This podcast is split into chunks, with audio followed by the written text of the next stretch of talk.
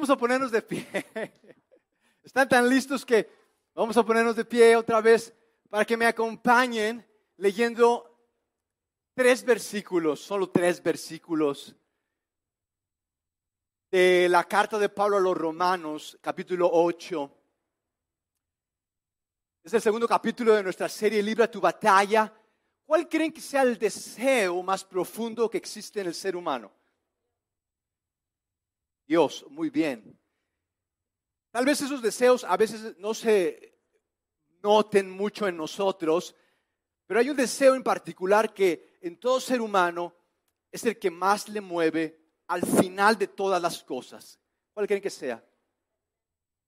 ¿Mande? ¿La cual? Pertenecer, muy bien. Este pasaje va a hablarnos justamente de este deseo y es el de la libertad. El deseo más profundo en el ser humano es el de la libertad. Dile a la persona que está a tu lado qué tan libre eres. Porque dile, porque te veo media atada al enojo, al dinero, al, no sé, invéntale el que, el que quede mejor, al, a lo que diga la gente.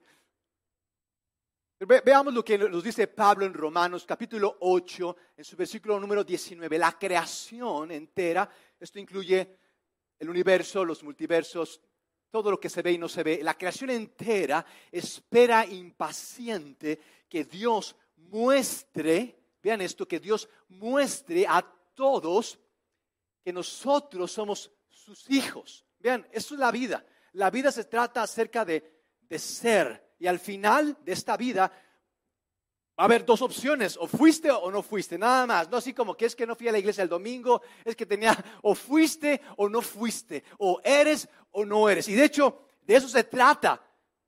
La lucha que tú día a día y yo enfrentamos es la lucha acerca de nuestra identidad. ¿Vamos a ser o vamos a querer tener, poder saber qué vamos, qué vamos a decidir? Vamos a decidir ser, dice, y la creación entera espera que seamos eso que, que, creemos hijos de Dios. Y dice este mismo versículo, gime a una, está deseosa eh, la creación. ¿Podemos pasarle a la siguiente, por favor? Pues todo el mundo está confundido y no por su culpa, vean esto, sino porque Dios así lo decidió, pero al mundo le queda todavía, el mundo está confuso, pero tiene esperanza, tiene una esperanza. ¿De qué esperanza tiene el mundo? Vean esto, nosotros tenemos la esperanza de ser manifestados en hijos de Dios. Esa es nuestra esperanza. El mundo que no va a ser manifestado en hijos de Dios porque no quiso ser, sino tener, querer o saber, ellos tienen una esperanza. ¿Qué es esa esperanza? Vean, no ser destruidos. Su esperanza es no ser destruidos y también, dice el versículo siguiente, es compartir lo que nosotros ya somos, que es compartir la gloriosa manifestación de los hijos de Dios. Eh, porque, eh, ¿Todo bien con las diapositivas? Bien, esa es la esperanza del mundo, de ser liberado de su destrucción, pero también tiene la esperanza de compartir, dice, a ver si por ahí me quedo, la maravillosa libertad de los hijos de Dios.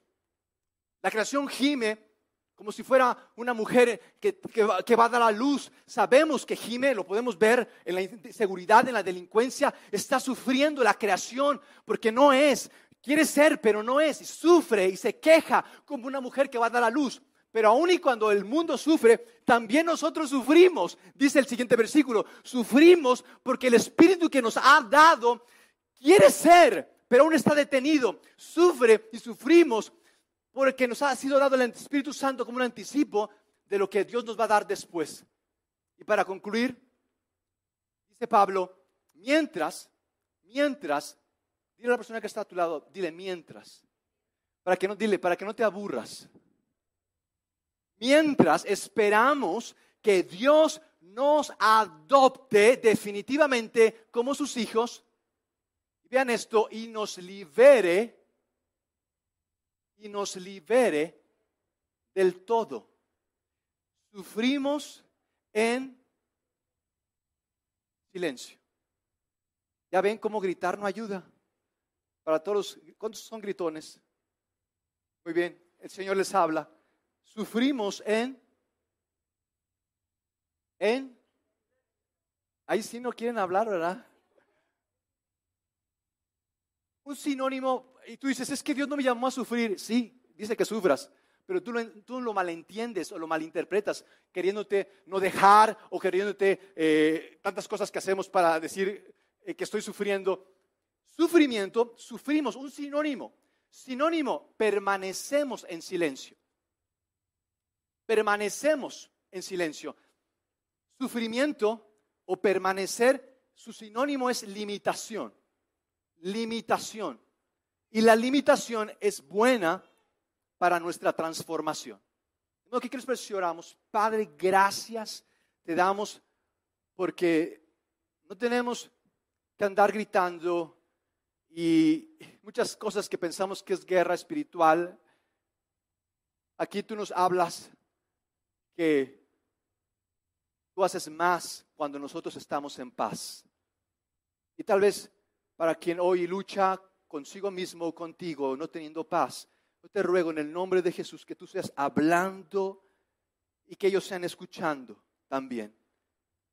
En el nombre de Jesús que podamos finalmente descansar, ceder para poder creer quién tú eres y lo que has hecho por nosotros. En Cristo Jesús. Amén. Denme un aplauso una vez más al Rey de Reyes. ¡Uh! Pueden tomar sus asientos. Muchas gracias por estar aquí. Qué bueno que decidieron estar hoy. Es un buen domingo para estar en comunidad. Me encanta Pablo. Tiene dos mil años esto que nos escribió Pablo y parece que nos escribe hoy. Sufrimos en silencio. ¿Alguien se le ha perdido algún niño? ¿Alguien se le ha perdido a alguien en la vida? ¿Alguien se ha perdido? ¿Alguien se perdió alguna vez? Yo no me he perdido, pero perdimos una vez a un hermano lo perdimos y lo recuperamos gracias a Dios. Llegamos de un viaje aquí a la estación que está en Avenida Morelos Norte. Llegamos toda la familia, eh, bajamos, pedimos un taxi, nos fuimos al taxi. Bueno, mi mamá debió haber hecho esto antes, lo hizo después, empezó a pasar lista y fulanito, fulanito, fulanito. Y pues pasamos todos menos mi hermano menor, que hoy cumpleaños. Un aplauso a mi hermano ahí donde estés, te amamos. Y, y el único que faltaba era mi hermano Pablo. Ya íbamos a casi a llegar a la casa y, dijimos, no, pues hay que regresarnos. Y nos regresamos a la estación. Y llegamos a la estación y justo donde habíamos tomado ese taxi, justo donde habíamos eh, dejado a mi hermano, ahí estaba mi hermano, estaba, estaba ahí parado así, no se había movido, estaba congelado, no sé si de miedo, o estaba esperándonos a que llegáramos, o, estaba pendiente cuando saliéramos. Estaba ahí justo mi hermano esperando, lo vimos, lo abrazamos. Eh, ¿Dónde está? Otros diciéndole, ¿dónde has estado? Y ahí estaba, ¿no? No se había movido. Tenía como seis, ¿no? ¿Más? Tres años. Yo, yo queriendo aquí no dejarlo tan mal, seis. Y tú, no, tres. Eh, ¿Qué nos dicen cuando salimos como familia y tenemos miedo de que se pierdan? ¿Qué decimos? Decimos, si nos perdemos y no nos ves, tú quédate aquí. No te vayas, no te escandalices, no salgas corriendo como eh, desesperado. Quédate aquí, te quedas aquí.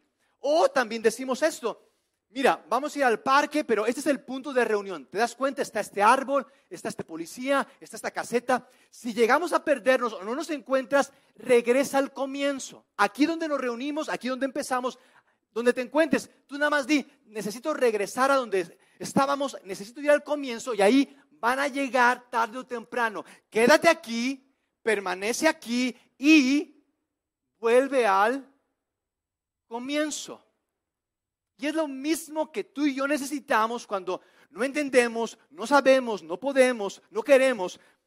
Es permanecer y regresar al comienzo. Para quienes son fans de avanzar y de alcanzar y de ganar, y yo sí le he hecho muchas ganas, regresar al comienzo permanecer, porque tú y yo proseguimos, tú y yo avanzamos, tú y yo proseguimos cuando permanecemos. No necesitas tú demostrar, correr y hacer, es permanecer.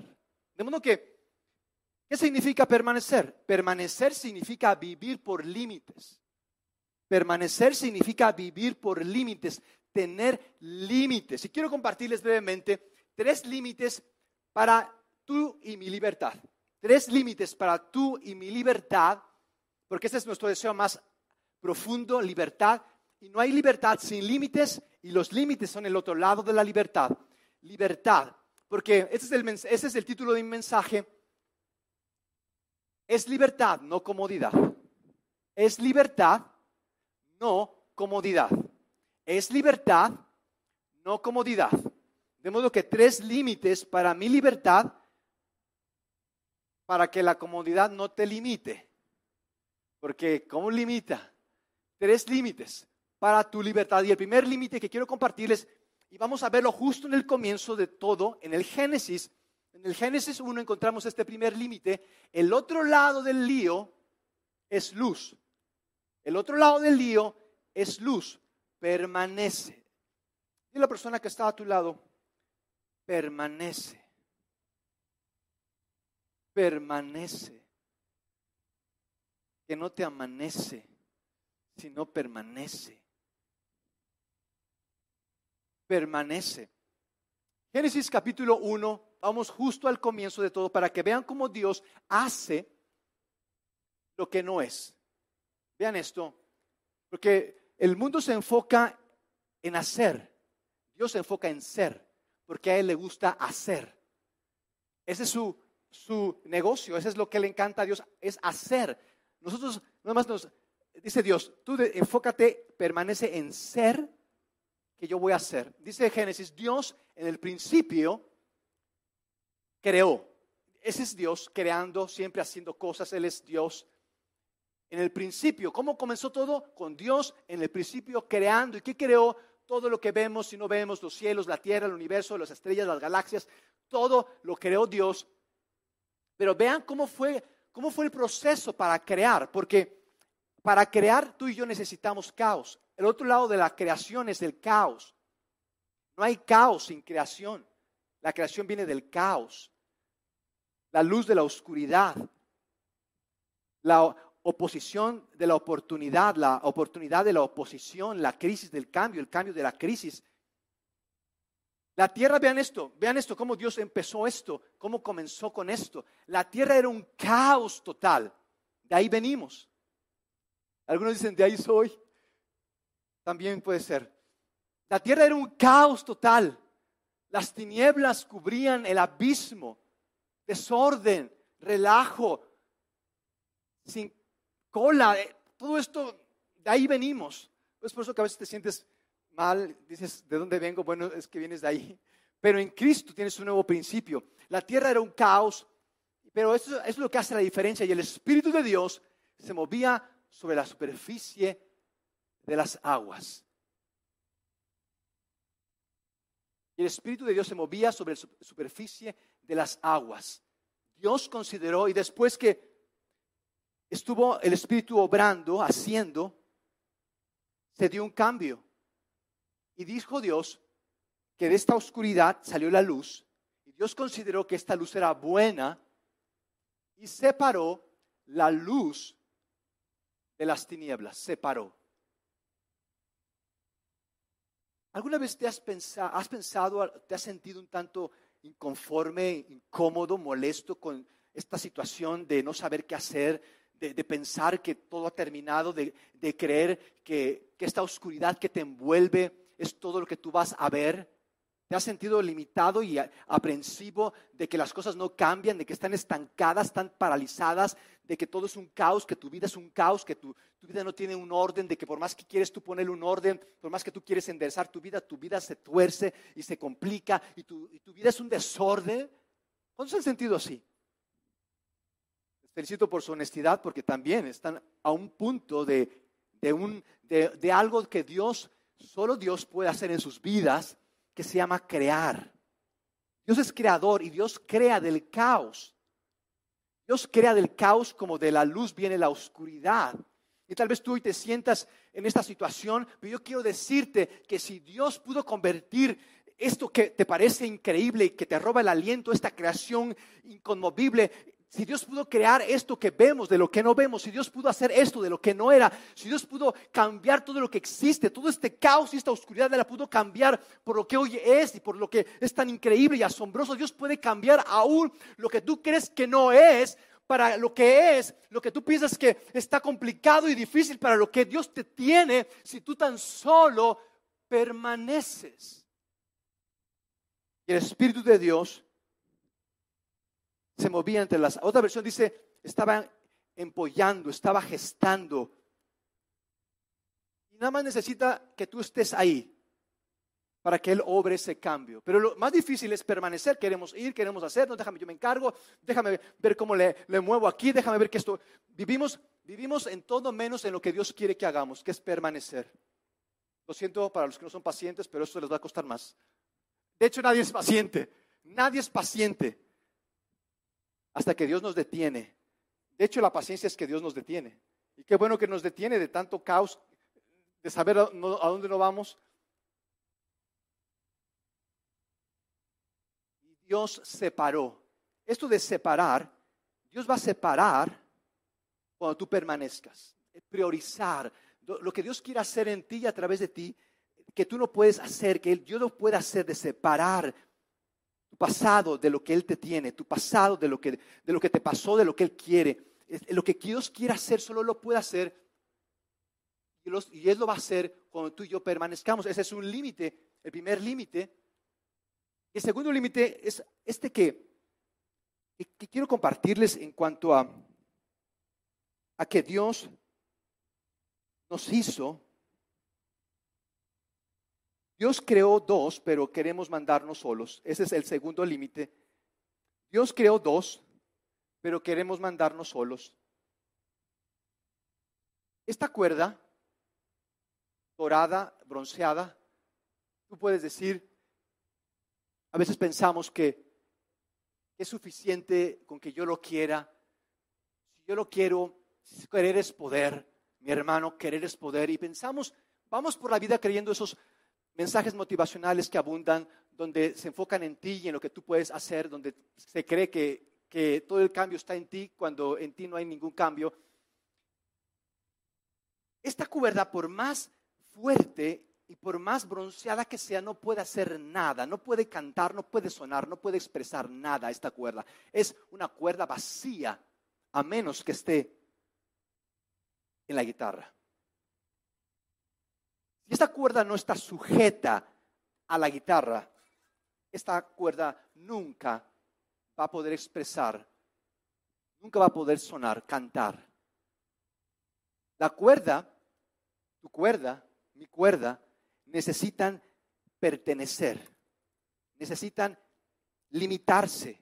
Y cuando tú pones una cuerda, tú la, la pones y empiezas a tensar la cuerda, tensar la cuerda, tensar la cuerda, y la cuerda parece que va a romperse, siente que va a romperse. ¿A dónde me estás llevando con esta tensión, Señor? ¿A dónde me estás llevando con esta presión? Esta limitación parece que va a acabar conmigo. Y, y se sigue tensando la cuerda y tensando la cuerda y tensando la cuerda y tensando la cuerda. Y tú dices, esto no tiene sentido y tú reclamas a Dios y tú, y tú crees que Dios está en tu contra y tú crees que es malo y crees que te está presionando demasiado, pero si la cuerda no se tensa y no se lleva al límite, no puede expresar el tono para el cual fue creada. Pero una vez que está en su lugar, tensa, ajustada y limitada en el lugar que Dios puso que fuera, entonces la cuerda puede sonar. Ahí suena medio desafinado pero ya suena un poco más afinado.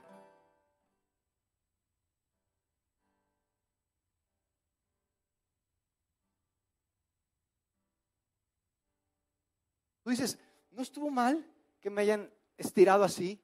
No estuvo mal que, aun cuando me rebelé una, dos, tres, cinco veces de no querer ir ahí, de por qué voy a ir ahí, de por qué debo de estar, por qué debo de pertenecer, por qué debo de, de ser parte, y tantos reclamos hasta que no hasta que no lo hiciste y creíste y fuiste y perteneciste, hasta entonces tu, vida tuvo sentido. Y tú tal vez estás, tal vez vas, pero no estás. Tal vez tienes años de estar una, eh, o ir a una iglesia, o años de leer la Biblia, o escuchar mensajes, o decir cuántas cosas motivacionales has pensado, pero no has pertenecido, no has estado, tu vida no va a dar el brillo que Dios pensó que diera, no va a expresar la música que Dios pensó que fuera si tú no te limitas en pertenecer, estar, ajustarte, limitarte en quien. ¿Y saben qué es esto? Esto es la iglesia. Dios nos creó para Cristo y para su causa, para otros. no nos creamos solos, pertenecemos a otros. Del otro lado del lío está la luz. Dios no nos creó solos, no, no, no, nos creó dos, hombre y mujer. Y vean lo que dice, de hecho, Génesis 1.26, en el versículo 26, hagamos, vean esto, ni siquiera la Trinidad está sola. Dios no está solo, así como que, hijo, eh, ve tú porque yo siento que no la voy a hacer salvando a la humanidad. Hagamos el Padre, el Hijo, el Espíritu Santo. Y no tienen envidia de que Ay, el, hijo, el, hijo, el Hijo ahí se va a salvar a la humanidad y todos van a decir que el Hijo y yo quiero al Hijo y el Padre, ¿qué pasó con el Padre? O el Espíritu Santo, ¿qué pasa del Espíritu Santo? Necesitamos también que Él colabore no tienen nada, en ellos no hay envidia, no hay comparación. Dios puede estar seguro de que el Hijo salva, de que el Espíritu cambia, de que Él crea. Hagamos, dice Dios, al hombre, al ser humano. Y interesante que en una, versión dice, hagamos al hombre, al hombre. Mujeres, lo siento, no soy machista ni misógino, pero Dios creó al hombre. Del hombre, claro, creó a la mujer. Ustedes mujeres vienen del hombre. ¿De dónde vienen mujeres? más fuerte que no les dio como ganas. Parece que están enojados con nosotros. ¿De dónde vienen? Ay, pero con gusto, así como con amor. Dios creó al hombre y del hombre creó a la mujer. No se sientan mal. Para eso nos, para eso nos tienen. Las amamos. Hagamos al ser humano a nuestra imagen y semejanza y Dios creó al hombre, a la mujer. Dios creó hombre y mujer, no hombre o mujer, ambos, hombre y mujer, para que se complementaran, para que se necesitaran. Y tal vez alguien te caiga mal y tú digas, es que esa gente no me ayuda, me cae gorda, me cae mal, las, quiero del otro lado de la vida, no quiero tratar con ellas, odio a la gente, odio a la gente, no sé, odio, las odio. Tal vez en algún momento tú sientas odio y malestar por la gente, pero si ya es continuo y, si ya es tu odio a la gente, eso, está, eso, eso no, eso, Dios no te creó para odiar. Dios no te creó para dividir. Dios no te creó para estar lejos de la gente, para enemistarte con la gente. Si tú no gustas de la gente, si tú no te relacionas con la gente, si tú estás ahí dividiendo y señalando y juiciando a la gente, hay algo que, hay un problema. ¿Saben? Este mismo problema llevó a Satanás de ser príncipe en el cielo a ser demonio en la tierra. De eso vamos a hablar la siguiente semana o la cuarta. Y esto me encanta, lo que el Génesis nos dice, Dios creó al ser humano, vean esto, para que fuera responsable de la tierra, de los peces, de las aves, del ganado, de la tierra misma. Quiero que la cuides, hombre. Te he creado a mi imagen y mi semejanza. Como yo soy bueno, tú eres bueno. Como yo soy fiel, tú eres fiel. Como yo soy, tú eres. Porque yo soy, tú eres. Y como tú eres mi reflejo y mi semejanza, puedes gobernar y puedes hacerte responsable de la tierra. Cuida la tierra, cultiva la tierra. ¿Y qué hemos hecho el ser humano? Porque hemos destruido lo que Dios nos llamó a cuidar. Porque no tenemos límites. Somos voraces. Y pensamos que sin, sin límites vamos a ser libres, cuando eso nos límites que somos libres. Y, nos, y tragamos el engaño de la serpiente cuando nos dijo, toma y come lo que no debíamos de comer ni tomar para que sean responsables y Dios creó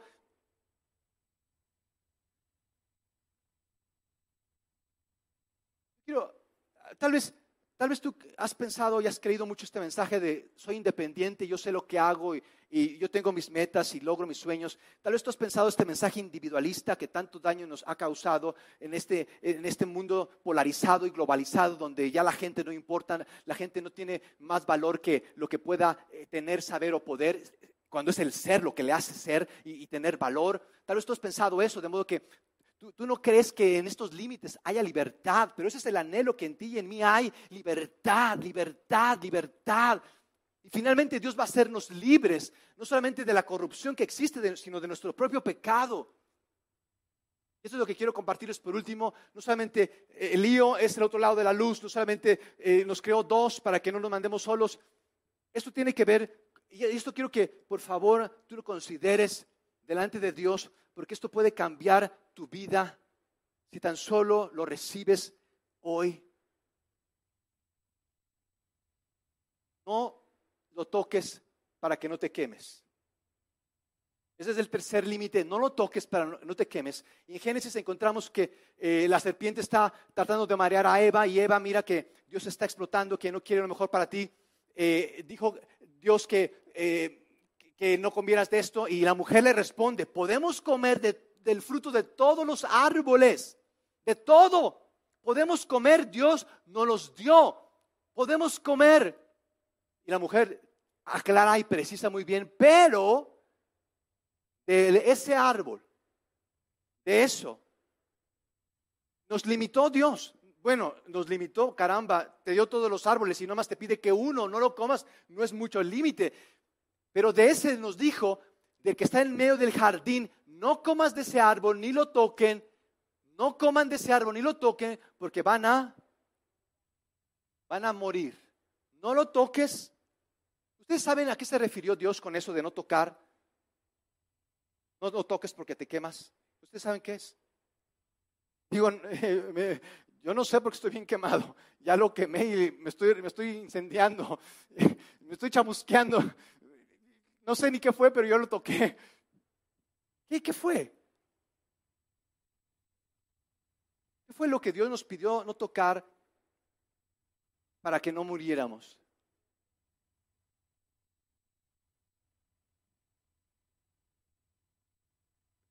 ¿Y ese fruto cuál es?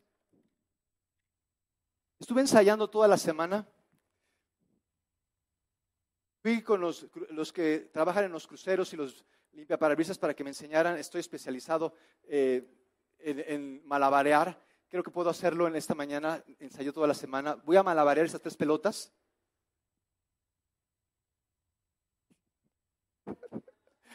Necesito más experiencia. Gracias. Y eso que voy a hacerlo con tres huevos. ¿Creen que pueda? Ahorita, ahorita fingí que no podía dominar. Tengo pleno dominio de esto. Estuve practicando en los cruceros. ¿Cuántos creen que pueda? ¿Con cuál empiezo? ¿Cómo era? Con los huevos. Tú y yo malabareamos cantidad de cosas y pensamos que mientras más malabareamos, mejores somos. Pero yo te ruego que si tú estás malabareando y malabareando cosas, tú no malabares estas tres cosas. Estas son sagradas. Estas no las puedes tocar. Yo te invito a que tú las pongas a un lado, las apartes y digas, son sagradas, no las voy a tocar, me voy a limitar. Estas van a estar aparte, las voy a poner aparte, las voy a apartar, las voy a separar. Van a ser terreno santo. Y estas tres, estas sí, las todas las que quieres. Ay, se cayó una, no importa, la puedo levantar. Esa se cae y ya se quedó. Puedes malabarear, yo te invito a que malabares el trabajo, tus hobbies, tus compromisos, tus pendientes, tu carrera, tu salud, aún a veces la salud puede regresar. ¿Sabían que nuestro cuerpo se regenera? El hígado se regenera, pueden creer eso, nuestro cuerpo se regenera. Pero ¿saben esto? Esto una vez que cayó y una vez que se rompió, una vez que no regresó. Y estas tres cosas que yo te invito a separar es el tiempo, tu talento y tu tesoro. Yo creo que eso se refiere Dios cuando dijo, no toquen ese árbol, porque el día que lo toquen morirán. No lo toques porque te quemas el tiempo. Yo lo primero que hago en el día es estar con Dios. Lo más sagrado de mi día es estar con Dios. Todos los días, antes de hablar con alguien, antes de salir, antes de, de cualquier otra cosa, lo primero, mi tiempo con Dios es sagrado. Nada se puede meter, nada se puede involucrar. el Facebook, las noticias no se pueden meter en ese tiempo, ese tiempo es con Dios, es único, es sagrado con Dios. Ahí estoy con Dios y es sagrado, para mí es sagrado ese tiempo. Si me tengo que un día antes dormir temprano para que ese tiempo sea único y no tenga que despertar ahí cuando no sé ni qué onda y tengo que levantarme corriendo, lo voy a hacer porque me importa el tiempo, porque es sagrado y no lo quiero tocar. Talento. Dios me creó para hacer algo en esta vida. Y si me vendo por otra cosa, estoy mal usando, desaprovechando y desperdiciando lo sagrado que Dios me ha dado. Yo te ruego que no te vendas por algo para el cual Dios no te creó. Tú estás, estás mal usando, manoseando algo que Dios, para Dios es único. Y el tesoro. Cada domingo tenemos la costumbre, el hábito de mi familia de apartar, separar un 10% que para nosotros es sagrado. No sé por qué fue 10, gracias a Dios que fue 10, he dicho Dios 50, Señor, el 90 va a ser. Ay, bueno, ni modo, el 90, no sé por qué, pero tú dices que es el 90, va a estar bien. Voy a apartarlo, es sagrado. Algunas personas que no entendieron muy bien esto y, dijeron, no, pues podemos usarlo porque estamos en crisis, se llaman Acán, en el tiempo de, eh, de la conquista de la tierra prometida, eh, Dios les dijo, van a conquistar esta, tierra, Jericó, y todo lo que conquisten, eh, la primer parte, la mejor parte va a ser reservada para mí. Eso es, nadie lo puede tocar porque es reservado para mí. Pero hubo una gente que dijo, no, pues es que tenemos que reservar y cuidar, y ustedes saben, ¿no? Toda la, toda la cuestión financiera que no, vamos a quedarnos algo se llamó Acán. La siguiente batalla que tuvo el pueblo de Dios en Acay, perdieron estrepitosamente, pero les dieron hasta con la cubeta, no tenían trabajo, estaban tristes, desolados, deprimidos, pero Señor, ¿por qué nos pasa esto si te hemos seguido, si, si hemos peleado por ti, tu causa? Y Dios les dice, hay en ustedes un profano perverso que ha tocado lo sagrado. ¿Eh? ¿Cómo? ¿Quién? Pregunta. Ve y pregunta. Ahí va José preguntando y encuentran a uno que se llama Acán, que había guardado parte del tesoro en su casa, lo había enterrado para que nadie se diera cuenta, y lo metió debajo del colchón. Aquí lo tengo por si acaso hay un problema, algún pendiente, no me dieron mi aguinaldo, pues aquí tengo. Ya sé que no es mío, pero pues Dios entiende. Y que lo cachan a Acán. ¿Y saben qué pasó? Pues Acán pidió disculpas y no pasó nada. Acán y toda su familia murieron. Pero qué drástico, Dios, qué exagerado, mis amigos. Lo exagerado es que tú y yo toquemos lo sagrado. ¿Qué significa morir? Significa que tú pierdes propósito, tú pierdes sentido, tú pierdes paz, tú pierdes poder en tu vida. Estás, estás controlado por la presión, controlado por la preocupación, controlado por la opinión de otros. Y no es que, ah, es que a mí no me importa lo que digan, no, pero mira cómo vives. Sin fe, sin dar un testimonio de paz. Quiero cerrar con esto porque yo creo que es increíble lo que Jesús nos dice. Estos tres límites para nuestra libertad, tres límites. El otro lado del lío es la luz, permanece. Dios nos creó dos, no te mandes solo. Y no lo toques, no lo toques porque te quemas. Quiero terminar con estas palabras de Jesús. Juan capítulo 15, versículo 5. Vean esto, está increíble. Jesús mismo hablando. Yo soy la vid, ustedes son las ramas. Yo la vid, yo no soy la vid, yo soy una rama. Dile a la persona que está a tu lado, yo soy una rama. Yo soy una rama. Yo soy la vid y ustedes son las ramas. Vean esto, el que permanece unido a mí y yo unido a él, el que permanece. Vean lo que dice, ¿el, lo, el qué? Dice, el que anda ahí apurado, preocupado, echándole ganas, queriendo demostrar, queriendo sobresalir, el que anda ahí viendo por dónde, el que anda buscándole, ¿dice eso? ¿El qué? Una pregunta. ¿Qué, ¿Qué hace una planta para crecer? Ahí tengo un aguacate, digo, ahí tengo una, eh, una planta en mi casa, supongamos un aguacate. ¿Alguien ha visto un aguacate ahí pendiente, preocupado, estresado, molesto, enojado de por qué no da aguacates? O simplemente el aguacate es, simplemente está plantado y es. ¿Han visto que cuál es el trabajo del aguacate? ¿Qué es lo que hace el aguacate? ¿Qué hace? Nada más estar plantado. Es todo. ¿Saben qué es un sauce? Esos árboles gigantescos que nos roban el aliento, que tienen que rodearlo 30 personas, que son inmensos. Esos sauces, ¿saben qué es un sauce? ¿Qué es? Un árbol muy grande. Un sauce es una bellota que permaneció. Eso es todo. Un sauce es una bellotita que permaneció aun y cuando le echaron tierra. Es una bellotita que permaneció aunque le echaron tierra. El que permanece unido a mí y yo a él, él dará mucho fruto, dice Jesús. Él dará, no todos van a dar fruto, él va a dar fruto, el que permaneció. Y después Jesús, vean, vean qué palabras tan precisas. Pues sin mí no pueden ustedes hacer. Pero si yo sí puedo hacer, yo hace rato fui al mercado y fui y regresé y no me pasó nada. Tú puedes hacer todo lo que quieras, pero no vas a tener paz, no vas a tener propósito, perseverancia. Si tú no estás unido a la vida, mis amigos, la paz, por más que tú tengas pesos, pases y te, y te peses, tú no vas a tener paz si no estás unido a Jesús. La paz, el propósito y la perseverancia es en nuestra permanencia con Cristo. De modo que, de modo que cuando nosotros permanecemos, ganamos.